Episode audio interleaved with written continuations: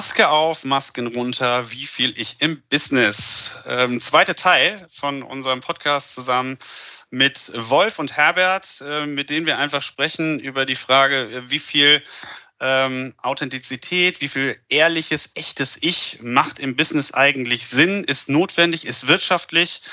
Ähm, wir haben im ersten Teil äh, viel von der heutigen Situation und ein bisschen was von früher ähm, aufgenommen und analysiert. Und jetzt soll es vor allem so ein bisschen darum gehen, äh, wie müsste die Zukunft denn eigentlich aussehen? Also wo geht's hin, die Reise und was gibt's für konkrete Empfehlungen, äh, was man machen kann, um eine Atmosphäre, um ein Umfeld, um ein System, eine Organisation zu schaffen, in der ähm, mehr Ich äh, und mehr Echtheit ähm, der einzelnen Menschen, die dort arbeiten, ermöglicht wird. Herbert Wolf, David, schön, dass ihr alle wieder da seid. Ebenso. Moin. Hallo Sven. Wir hatten, wir hatten ja gerade schon festgestellt, glaube ich, in der Runde, dass wir ja einen Appell senden an Menschlichkeit ist erlaubt, Emotionen sind erlaubt, solange sie nicht überdreht werden und das Ganze ähm, die Effektivität und Effizienz in einem Unternehmen nicht äh, äh, verringern, beziehungsweise dem schaden, oder? Darauf, glaube ich, können wir uns einigen. Herbert und äh, Wolf haben sogar gesagt, dass sie das fördern. Also wäre ich jetzt erstmal auch als, als komplett ähm, wirtschaftlich orientierter Manager erstmal dabei zu denken, yo, ähm, wie müsste es denn dann sein? Also ihr habt vorhin schon gesagt, äh, ähm, ja, man müsste als Mitarbeitender in ein Unternehmen kommen und eigentlich ähm, das Gefühl haben, ich muss mich gar nicht verstellen. Ja, also egal welche Rolle ich jetzt hier einnehme, ob ich jetzt der Projektleiter bin äh, in dem einen Meeting äh, und der Zuarbeiter in dem anderen Meeting, äh, egal wie, ich muss mich nicht verstellen. Ist das ein, ein Ideal, ähm, was, was wir verfolgen, wie es eigentlich aussehen müsste? Das bedeutet ja erst einmal, dass ich mit allen Personen, mit denen ich im Unternehmen zusammen bin, eine tiefe Vertrauensphase habe, ein tiefes Vertrauensverhältnis habe. Ich weiß nicht, ob das möglich ist, ob das dann eine Utopiephase ist, aber nehmen wir mal an, das gäbe es, dann wäre es sicherlich möglich zu sagen, ich bin so, wie ich bin und ich brauche mich nicht verstellen, weil ich auch sofort mit der anderen Person oder den anderen Personen in eine hochproduktive Phase treten kann. Ich brauche diesen klassischen Teambildungsprozess, diesen Kampf, diesen Machtkampf äh, dann eben nicht mehr durchzustehen. Aber oder und, das ist aber schwierig für jedes Individuum, weil ich will ja gelobt werden, ich will Erfolg haben und äh, ich habe immer eine andere Meinung als alle anderen oder äh, ich bin ja individuell, die Dinge passen nie 100 Prozent zusammen. Also wird es das wahrscheinlich dann in der Idealfall nur geben können. Mhm. Aber Herbert, du hast schon eine wichtige äh, Kommunikationsregel unserer Utopiephase äh, direkt, äh, ohne dass wir sie explizit genannt haben, angewendet. Es ist nämlich die Ohne-Aber-Phase. Also wir können eine Utopie äh, nur machen, indem wir ohne Aber sind und einfach Ideen aneinander spinnen. Also und geht, aber geht nicht. Ähm, was denn noch an und? Also äh, Wolf, was sagst du? Wie müsste, wie müsste so ein Großkonzern ähm, bestenfalls ticken, um, um das richtige Maß an Ich und an Echtheit ähm, zuzulassen? Also ich, ich würde das, was Herbert gesagt hat, äh, den ersten Teil total unterstützen, weil Vertrauen ist unheimlich wichtig. Und das ist etwas, was ich heute auch nicht so wahrnehme, dass Vertrauen da ist. Und das ist eine spannende Frage, der können wir uns ja dann gleich auch mal widmen. Wie schafft man eigentlich, wie fördert man Vertrauen untereinander? Habt ihr auch eine Idee? Ähm, den zweiten Teil von Herbert, den, den konnte ich nicht ganz nachvollziehen, weil Natürlich ist es wichtig für die Menschen, Anerkennung zu bekommen und, und äh, auch Leistung zu erbringen und, und, und, Lob zu bekommen und, und äh, positives Feedback zu bekommen. Das widerspricht dem ja aber eigentlich gar nicht. Also auch in einer, in einer utopischen Situation, dass, dass wir ein tiefes Vertrauen für alle Kolleginnen haben, über alle Hierarchieebenen hinweg, äh, ist, ist eine Leistungskultur ja durchaus denkbar. Das ist für mich gar kein Widerspruch das wollte ich auch nicht in Widerspruch setzen, sondern in der Idealform zu sagen, wir sind immer der gleichen Meinung. Das werden wir nicht haben. Und weil wir unterschiedliche Meinungen haben, wird es zu zwischenmenschlichen Prozessen kommen, Kommunikation, Diskussion, vielleicht sogar, Emotionen haben wir äh, im ersten Teil drüber gesprochen, vielleicht sogar eben stressige Situationen, Emotionen, die wir so nicht kontrollieren können. Und das wird sofort wieder die Frage des Vertrauens aufwerfen. Wenn das Vertrauen tief da ist, wird es sein. Anerkennung ist das Wichtigste, das brauchen wir. Wir brauchen die Anerkennung in unserem sozialen Umfeld. In uns zum sozialen Umfeld zähle ich dann auch die Arbeitsumgebung, in der ich mich bewege. Ja. Gerald Hüther spricht da von der individualisierten Gesellschaft. Also wenn eine Gesellschaft es schafft, ein Zugehörigkeitsgefühl, wonach sich jeder Mensch sehnt, aber gleichzeitig auch zu einem Selbstwirksamkeits- ähm, Erlebnis, äh, wonach wir uns auch sehen. Also wir wollen irgendwie zu was dazugehören, aber wir wollen ja nicht irgendwie in der Masse untergehen. Und wenn der Organisation es gelingen würde, dass jeder seinen Beitrag leisten kann und dabei aber auch äh, sich zugehörig zu dem großen Ganzen fühlt, dann glaube ich, ist das schon möglich, dieses Potenzial zu entfalten. Ich glaube, äh, Herbert, weil du meintest, dieses Vertrauen auf einer ganz großen Organisation herzustellen, meintest du ja, oder hast du bezweifelt, dass das vielleicht nicht möglich sei. Ich glaube, das kann in, wenn es sich wirklich von oben bis nach unten in die Breite etc., zumindest in meinem direkten Umfeld, diejenigen, die wirklich was miteinander zu tun haben sollten etc., und das ist überall der Fall, dann kann ich mir vorstellen, dass so eine gemeinsame Identität, äh, dass diese Werte, wenn die sich wirklich durchziehen, dass das möglich sein könnte. Dann setzt das aber auf jeden Fall voraus, dass das ähm, äh, dieses Streben nach Leistungsäquivalenz, so nenne ich das mal, dass das weg ist. Ähm, weil heute hast du so viele Diskussionen, äh, ja, was ist äh, dann Low Performer? Ne? Die bringen die Leistung nicht und die dürfen aber auch einfach sie selbst sein und müssen sich dafür nicht schämen und fühlen sich da wohl und alles ist okay. Und der andere, der dreimal so viel leistet, sagt auch noch, ach, ja, ist ja kein Problem, äh, ich bin halt besser, äh, aber das macht ja nichts, wir kriegen das gleiche Geld. Also das wären ja dann auch Sachen, die in so einer utopischen Version ähm, aufgehoben sein müssten. Ähm, es darf unterschiedlich geleistet werden.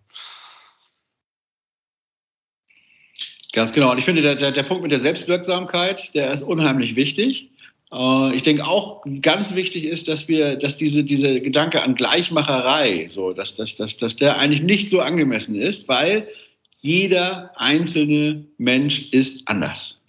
Aber hast, ja genau, oh, ich darf ja nicht aber sein, jetzt bin ich selber reingetappt. 5 Euro in die Kasse.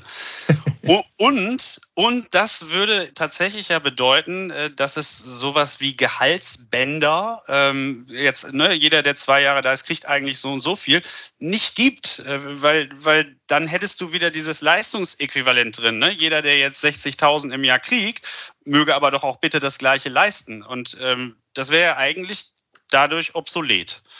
Das ist jetzt natürlich ein ganz spannendes neues Thema, das wir jetzt betreten, für das ich eigentlich auch eine große Leidenschaft habe. Ähm, David weiß es ja, wir haben uns ja auch bei der, bei der äh, GWÖ, bei der Gemeinwohlökonomie kennengelernt. Da ist das ein, ein ganz wesentliches äh, oder immer gern diskutiertes Thema. Wie sollte eigentlich, wie sollten Gehaltsbandbreiten eigentlich sein?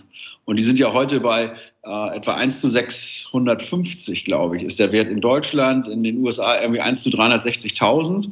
Und äh, ganz viele Befragungen haben ergeben, dass, dass, dass die meisten Menschen ähm, dafür sind, dass es Gehaltsunterschiede gibt.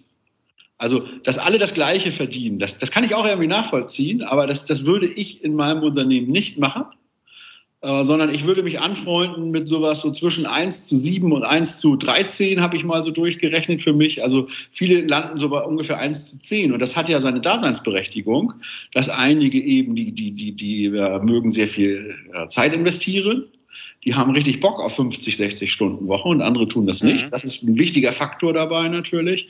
Und dann gibt es einige, die, die, die haben richtig Lust zu leisten und viel zu geben und die dürfen ja auch gerne ein bisschen mehr verdienen und für andere ist das vielleicht gar nicht so wichtig. Die, die äh, sind damit zufrieden, etwas weniger beizutragen und das weiterhin zu reflektieren, finde ich unheimlich wichtig.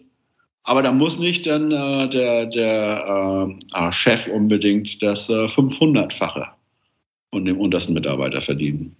Wolf, wenn du das Thema weiternimmst, wie ist denn dann deine Einstellung aus deiner Idealsicht, die Gehälter offen zu legen? Das gehört natürlich unbedingt dazu. Und ganz interessant ist auch, wenn man das vielleicht nicht in Stein meißelt, wie es ja heute so ist, da hast du es irgendwie geschafft, dich nach oben zu mogeln und gut zu pokern bei den Gehaltsverhandlungen, dann hast du halt 100.000 und dann musst du auch die Leistung bringen. Und wenn du das vielleicht gar nicht mehr bringen willst, dann ist halt blöd, dann musst du so tun, als würdest du das machen. Ähm, wenn man das vielleicht jedes Jahr neu bespricht im Team, so, ich habe jetzt dieses Jahr habe ich richtig Bock, Gas zu geben und überhaupt habe ich mir jetzt ein äh, Haus gekauft. Ich brauche auch ein bisschen mehr Geld und so. Äh, und nächstes Jahr ist das vielleicht ein bisschen unterschiedlich, weil, weil ich äh, äh ein Lied aufnehmen will oder so. Mhm. Dann wäre aber vielleicht sogar in unserem Utopieunternehmen äh, die klassische Gesellschaftsform äh, von irgendwo gibt's Kapitaleigner ähm, und es gibt Leute, die, die müssen äh, leisten und arbeiten, wäre wahrscheinlich auch nicht mehr die richtige, weil je mehr jemand ne, nur von oben im Grunde abschöpft, äh, desto mehr ist er vielleicht nur an Rendite interessiert und würde dann eigentlich die Organisation darauf drängen, dass doch jeder äh, bitte äh, ähm, das leistet, was eben 100.000 äh, auch in seinen Augen wert sind. Also dann müsste es wahrscheinlich auch eine andere eher mitarbeiterorientierte Organisationsform geben, Employee-Owned Company oder sowas. Da hast du völlig recht. Da ist man sehr schnell bei dem Punkt mit Entscheidung und mit Eigentum.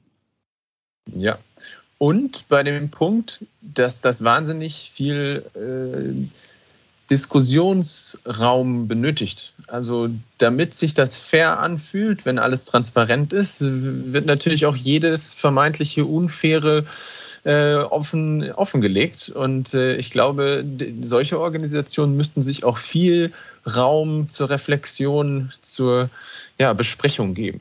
Mhm, aber sie wären gleichzeitig natürlich in der Lage zu merken, wann überdrehen wir das Ganze hier. Und es dreht sich nur noch um Bedürfnisse, Befindlichkeiten, äh, Interessen, Bedürfnisse, Befindlichkeiten, Emotionen.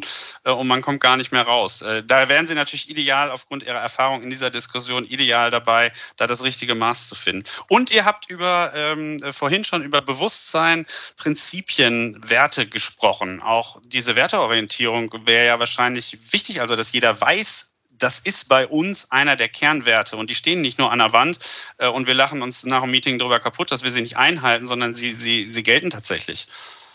Da bin ich absolut dabei. Äh, ich muss mich mit den Werten des Unternehmens identifizieren können. Dafür muss ich wissen, wie sind die, was steht dahinter. Was hat denn der CEO, der Vorstandsvorsitzende für eine Vision, für eine Kulturvision und kann er die kommunizieren, unterstütze ich die. Wenn ich das nicht kann, bin ich dort nicht richtig. Und um das zu tun, sind wir wieder bei dem Thema Offenheit. Kann er darüber reden? Macht er das nur für die Shareholder oder steht er dahinter? Ist er authentisch in dem, was er tut und wie er es tut? Und ich glaube, das ist halt eben das Thema, das wir auch haben wollen. Und äh, Sven, du hattest auch vorhin mal gefragt, ja, wie kommen wir dann dorthin auf den Weg? Und vielleicht erzähle ich mal ein, zwei ähm, äh, Sachen aus unserem Unternehmen, die sind ein bisschen provokant für viele, die es nicht kennen, aber ich fange mal mit zwei Sachen an, mit denen ich in Diskussionen immer Lass wieder... hören. Also, wir meditieren vor Meetings. Und das tun wir in einem kleineren Kreis, in einem größeren Kreis und heutzutage sogar im virtuellen. Wir Geil. nehmen uns Zeit. Geführt, ungeführt, still. Wir meditieren. Als nächstes checken wir in, in kleineren Gruppen, so bis zu 10, 12 Leuten. Wie geht's jedem? Der hier reinkommt. Wie geht's dir? Mit welchen Gedanken, mit welchen Gefühlen kommst du hier rein? Weil der bringt das ja an den Tisch mit. Und genauso fragen wir, wenn es rausgeht, wie geht's hier? Darf ich fragen, wie lange ihr das macht? Wir haben vor etwa zehn Jahren damit angefangen. Unser CEO hat das getan. Und ich kann mich noch sehr gut an mein allererstes Meeting hier in Deutschland erinnern, wo ich Centering, so nennen wir das, eine Meditation durchgeführt habe. Es saß die gesamte Vertriebsorganisation da, Handelsvertreter da und ich wusste nicht, was hinterher auf mich zukommt. Und die Überraschung war, ich würde mal sagen, 80 Prozent haben sowas schon mal gemacht. In Yoga, im autogenen Training, im Sport ja. oder sowas und standen oder haben es selber sogar schon gemacht oder deren Familie und standen dem positiv gegenüber. Ja, aber im Business-Meeting, also, also jetzt mindestens virtuell, sind nicht 20 Prozent, 40 Prozent auch dabei, äh, gerade schnell nochmal Mails abzuchecken, während die anderen schön die Äuglein zumachen? Das war sicherlich am Anfang, als wir es im virtuellen gemacht haben, der Fall. Inzwischen nicht mehr, weil jeder nutzt endlich diese fünf oder sieben oder zehn Minuten zu entspannen, hilft mir dabei zu sein, der ich sein will, ein Break zu haben zwischen dem anstrengende Meeting, das vorher war, den Gedanken und mich ganz auf das Hier und Jetzt einzulassen, was im nächsten eben kommt. Also genau das, fast keiner arbeitet nebenbei. Es gibt immer welche, die es tun, aber eigentlich lässt sich inzwischen jeder darauf ein. Habt ihr gemessen, was das in Zahlen bringt? Nein. Wir nutzen die äh, neuesten medizinischen Erkenntnisse zu sagen, was macht Atmung, was macht Meditation mit den Gehirnwellen, was macht das dann mit der Produktivität. welche Fehler tauchen weniger auf. Da verlassen wir uns so ein bisschen auf dem, was eben veröffentlicht wird. Ja, wie fehleranfällig bin ich denn, wenn ich gestresst bin, wenn ich unausgeruht bin? Und wie fehleranfällig bin ich, wenn ich ein wenig mehr ausgeruht, konzentriert bin? Und klassisch ist ja dieses Bias-Entscheidung, ja, blinder Spot. Ähm, wenn ich entspannter bin, fällt mir vielleicht eher auf, dass ich sozusagen Argumente für meine eigenen Intentionen, Ziele finde, anstatt offen zu sein in Diskussion. Also, das tun wir ein paar intensive Sachen. Also der Lackmustest so ein bisschen ganz kurz wäre vielleicht äh, die Frage, ich kenne es nämlich aus, aus, äh, als Berater natürlich aus vielen Organisationen, wo Meeting-Landschaft einfach Riesenthema ist äh, und immer ein Problem. Nicht nur viele Meetings, äh, sondern auch äh, unklare Ziele, unklare ähm, richtige Teilnehmerschaft und dann auch noch ähm, äh, ähm, die Abläufe äh, von den Meetings selber. Ist das bei euch daher auch dann kein Thema, nehme ich an? Oder ist das bei euch auch ein Thema? Es ist bei uns immer noch ein Thema, weil ich, äh, wir kommen ja als, wir sind über 130 Jahre alt, das ist tief in unserer Organisation drin, die Themen. Und das zu verändern dauert. Und nicht jeder möchte sich direkt erstmal darauf einladen. Mhm. Ähm, wenn ich Meetings mache, stelle ich immer wieder fest, die meisten lassen sich darauf ein und finden es toll. Aber es gibt auch immer wieder Leute, die sagen, na, ich das kann dieses Meditieren nicht. Die werden, bitten wir einfach, lasst eure Augen offen, seid ruhig, gebt den anderen die Gelegenheit, das zu tun. Und das, mhm. ja, ich hatte letztens, ich hatte letztens zum Beispiel in einer Runde, äh, da, da gab es dann eine Atemübung ähm, irgendwie als als äh, Wake-up nach dem Mittag und da war ein Feedback von einer Person, ähm, dieses Atmen, das ist mir ehrlich gesagt zu privat ich fand das erst komisch, weil ich gedacht habe, hui, krass, äh, das mache ich schon jahrzehntelang, neben anderen Leuten atmen. Aber habe dann natürlich verstanden, das ist dieses bewusste Ein- und Ausatmen, das war der eine Spur unangenehm in diesem, in diesem Kontext. Ne? Das kann, kann ich, äh, kann ich, konnte ich dann nachvollziehen. Wolf, äh, hast du denn irgendwo schon mal solche Sachen wie Centering oder das Checkout, Check-in oder andere Dinge ähm, erlebt, wo man, wo man heute sagen könnte, ey, das könnte man mal den Entscheidern empfehlen, ähm, weil das sind erste Instrumente, erste Schritte in so eine Richtung, ähm, den Raum zu schaffen, um ähm, Menschen die Möglichkeit zu geben, so zu sein, wie sie sind, wie sie sein wollen? Also in der, in der Konzernwelt sehr begrenzt. Äh, da ist es, äh, äh, na, nee, Achtsamkeitsübung habe ich da auch noch nicht erlebt. Ähm, also Check-ins das, das ist so das, das höchste der Gefühle, was ich bisher erlebt habe. Aber ich bin da auch ein ziemlicher Fan davon. Einmal, weil man sich mal kurz damit beschäftigt, so, oh, das ist ein neues Meeting, wie geht es mir jetzt eigentlich so, wo ich gerade aus dem Alten komme. Und was ich auch sehr wichtig dabei finde, dass die anderen wissen, okay, der, der ist vielleicht gerade jetzt so aufgeladen, dass der jetzt schlechte Laune hat. Das liegt nicht an mir, was ich jetzt gerade vortrage. Das ist natürlich unheimlich wichtig, um die, die, die äh, Teilnehmerinnen zusammenzubringen. Um, ja, aber wenn jetzt 20 Leute zwei, drei Minuten lang erzählen, wie es ihnen gerade geht, dann ist das Meeting vorbei. Also Meetings mit 20 Leuten sollte man vielleicht eh nicht machen, finde ich. Ja, uh, und was gemacht mit, mit 80 Leuten. Das war dann mehrere Tage. Ja, ja allein das Check-in. Check-in zwei, drei Stunden dauert, richtig? Ist nicht dein Ernst. Wirklich? Ja, aber was passiert denn dort? da passiert ja extrem viel Vertrauen. Ja, am Anfang rutscht man mit dem Hintern am Stuhl rum und sagt, Mann, Mann, Mann, Mann, Mann, wann kommen wir denn mal hier zu Potte? Aber das aushalten und plötzlich sich darauf einzulassen, was denn jeder zu sagen hat, was ist denn hier in dem Raum? Ich kann euch sagen, das war eine spannende Erfahrung, das das erste Mal gemacht zu haben. Heutzutage machen wir es, äh, wenn wir so in einem globalen Meeting sind, äh, vom Konzern, 100 Leute in einem Raum, machen wir es mit einem Mikro, wo wir nur noch kurze Wörter sagen, ein, zwei Wörter, wie es jedem geht, aber nicht mehr diese ganz langen Check-ins. Die machen wir in der Größenordnung bis zu 20 Leuten. Und dann kann es dauern, auch virtuell, dass ein Meeting, das anderthalb Stunden eingesetzt ist, 40, 45 Minuten für das Check-in braucht, wenn Leute reden. Aber dann weißt du auch, was im Raum ist. Krass. Ich finde, ich finde durchaus wichtig dabei, dass man auch dafür Regeln hat. Also man braucht ja auch für, für diese neuartigen Dinge äh, durchaus Rahmenbedingungen, weil es gibt natürlich Leute, die unheimlich gerne auch dann erzählen und dann kann das auch locker mal zehn Minuten sein. Das muss natürlich begrenzt sein, dass man sich vielleicht auf ein, zwei Minuten einigt und ich finde, das reicht auch vollkommen. Mhm. Ein anderer Punkt, ähm, wenn wir daran denken, was kann man eigentlich heute schon machen äh, in diese Richtung, äh, finde ich eindeutig, ähm, sind Führungskräfte. Ähm, also jetzt bei euch, äh, bei Garlock, ist es doch auch so, dass es diese Kulturinstrumente, so nenne ich das jetzt mal, vor allen Dingen von eurem amerikanischen Mutterkonzern auch kamen. Ne? Und das, glaube ich, weil dort der CEO ich sag mal, sehr verliebt in diese Art des Achtsamkeits-buddhistischen Denkens vielleicht war. Stimmt doch, Herbert, oder?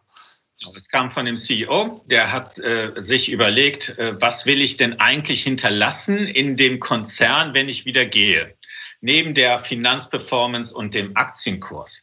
Und er ist davon überzeugt, dass es sozusagen von seiner tieferen Überzeugung auch einen Sinn im Leben gibt, einen Sinn im Leben des Unternehmens und dass das vielleicht zwischen Menschen und Unternehmen zusammengebracht werden kann. Das so. ist genau der Punkt, den ich gerade nämlich im Kopf hatte, wo wir vorhin von Purpose gesprochen haben und David, du das auch mit der, mit der neuen Generation erzählt hast und ne, ähm, Herbert, du auch meintest, den, der, der, ne, Sinn, diese Sinnhaftigkeit zu fühlen, das kann ich ja eigentlich nur, wenn ich mich nicht verstelle. Also Sinn ähm, zu empfinden für etwas, was ich tue in einem Unternehmen und mich dafür einzusetzen und sich gleichzeitig zu verstellen in eine andere Person, Funktion, die ich gar nicht bin. Ich finde, das schließt sich aus. Also für mich wäre es deswegen auch wichtig, eine Führungsperson zu haben, äh, die genau das verkörpert und auch vorlebt. Also die genau diese Art der Offenheit, die sie gerne in, wie euer CEO, die sie gerne in dem Unternehmen hätte, die als erstes vorangeht und zeigt auf offener Bühne vor allen Mitarbeitenden, ähm, der Erste ist sozusagen oder die Erste ist, die sich in entsprechender Weise dort öffnet und als Mensch zeigt und vielleicht auch Schwächen zeigt und ähm, somit eigentlich auf diese Werte referiert und zeigt, nee, nee, das ist nicht nur an der Wand stehen, sondern wir meinen es ernst. Das, genau, äh, das ist ein guter Punkt. Es hat aber eben auch Entwicklung gebraucht. Es war nicht sofort alles da, ja, sondern es hat Entwicklung über Jahre gebraucht, Vertrauen aufzubauen und Schritt für Schritt weitergehen. Und da gibt es natürlich dann auch firmenspezifische Entwicklungen, die dann auch mit reinspielen, ja. Das ist natürlich ein gewisses Risiko, wenn man sich zu sehr auf die Führungskräfte verlässt, weil die müssen das dann natürlich auch können. Und äh, das gibt ja aber durchaus andere Ansätze. Äh, wie man äh, das Ganze fördern kann. Und eine Sache, die ich im äh, Unternehmenskontext selber noch nicht erlebt habe, aber an die ich durchaus glaube, was ich persönlich nur mal für mich gemacht hatte, zum, zum, um die Erfahrung zu machen, ist gewaltfreie Kommunikation. Ähm, so ein Seminar dazu bin ich mal drauf gestoßen, weil ich großer Lalu-Fan bin, so Reinventing Organizations und so. Und äh, da gab es ja verschiedene Empfehlungen, wie, wie kann man Ganzheit fördern. Und das ist so ein Teil davon. Und dann habe ich mal so ein Seminar gemacht. Und da beschäftigt man sich ja im Wesentlichen mit seinen Gefühlen und den Bedürfnissen, die daraus entstehen und wie man das dann kommuniziert. Und das ist eine ganz tolle Sache. Ich habe das mit, mit fremden Menschen gemacht äh, und habe über diese zweieinhalb Tage eine unglaublich intensive Beziehung und Vertrauensverhältnis zu diesem mir völlig fremden Menschen aufgebaut, bis hin, das ist fast ein bisschen kitschig, das zu sagen, dass ich die, dass ich nicht mehr nur das Äußere von denen gesehen habe, sondern das Innere und die Schönheit der Menschen, und das war jetzt wahrlich nicht jetzt irgendwie vom, vom Aussehen her alle schöne Menschen, die, die, die innere Schönheit erkennen konnte nach diesen zweieinhalb Tagen. Das würde ich total gerne mal in Teams mache, in natürlichen Teams. Das habe ich noch nicht gemacht, die Erfahrung. Mein äh, aktuelles, äh, eines meiner aktuellen Projekte, an dem ich bin, äh, an dem ich arbeite, ist, ist die äh, Gemeinwohlbilanzierung mit äh, Goldeimer. Kennt ihr vielleicht? Äh, die haben das gemacht. Die haben, die sind zu sieb, die haben so ein Seminar gemacht und wenden das an und haben das in ihre Team-DNA implementiert und machen wöchentliche Clean the Air Meetings, wo sie Dinge besprechen, die sie im Team bewegen. Und das funktioniert sehr gut. Super, Wolf. Da bist du doch genau in die Richtung, in die wir doch als Unternehmen gehen wollen. Und du hast auch den Mut, das auch schon anzuwenden. Und wir machen das auch. Wir haben auch in Gruppen, die sehr vertraut sind, sprechen wir un über unsere Lifeline. Also, ne? Wie geht's dir? Wie bist du? Welche Highlights, Lowlights gab es in deinem Leben? Kannst du die teilen? Und da kommen Emotionen hoch. Und irgendwie fühlt man, man hört zehn Geschichten, glaubt jeder erzählt meine eigene Geschichte. Ja, man identifiziert sich damit, viele ähnliche Themen. Und das andere, äh, wir nennen es Awareness, wissen wir denn, wer ich bin, wie meine Gefühle zustande kommen? Und da gibt's ja auch diese klassischen Themen, ja, ich habe nicht nur fünf Gefühle, ich kann auch ein bisschen separieren, was es ist. Und was ist denn das Originalgefühl, was ich jetzt gerade fühle? Ist das Wut, ist das Ärger oder ist das eigentlich irgendwas Traurigkeit, weil ich fühle mich nicht respektiert? Ja, oder ist es sonst irgendwas? Kann ich es tiefer unterscheiden? Aber Wolf, welche, ja? Vor allem, welche Funktion eine Emotion ja hat. Emotionen sind ja nicht einfach so da und, äh, und existieren dann, sondern ähm, es gibt äh, eine Forscherin, die nach der Funktion gesucht hat und gesagt hat, ja, Ärger ist halt dann äh, vorhanden, wenn jemand in irgendeiner Form meine Grenze überschreitet. Das heißt, wenn ich einen Ärger erlebe, dann zeigt mir das über mich selber.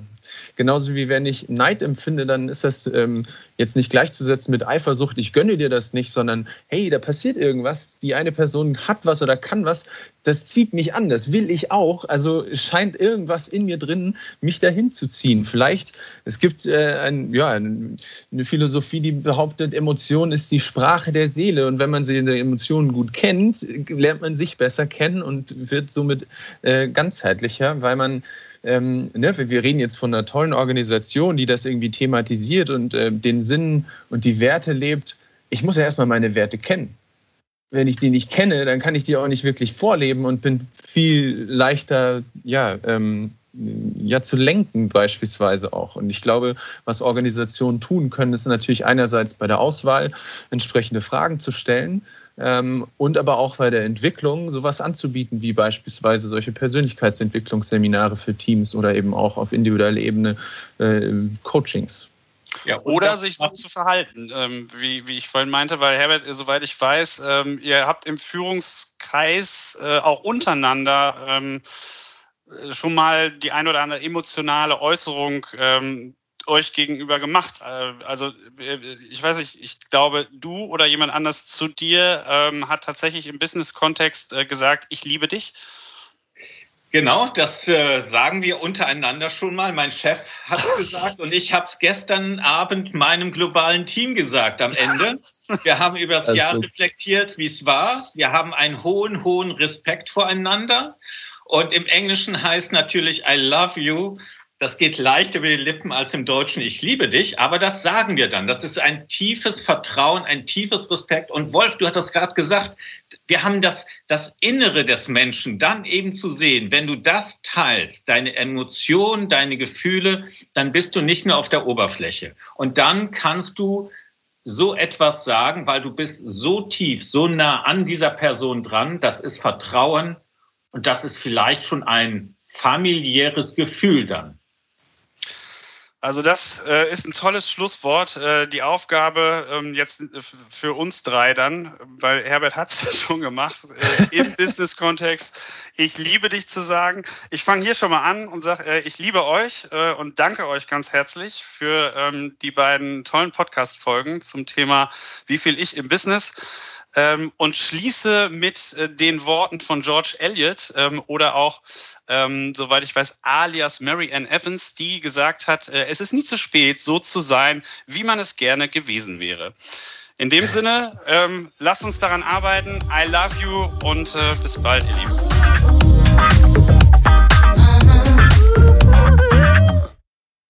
Unseren Experience Podcast findet ihr auf umlaut.com Spotify und allen gängigen Podcast-Plattformen.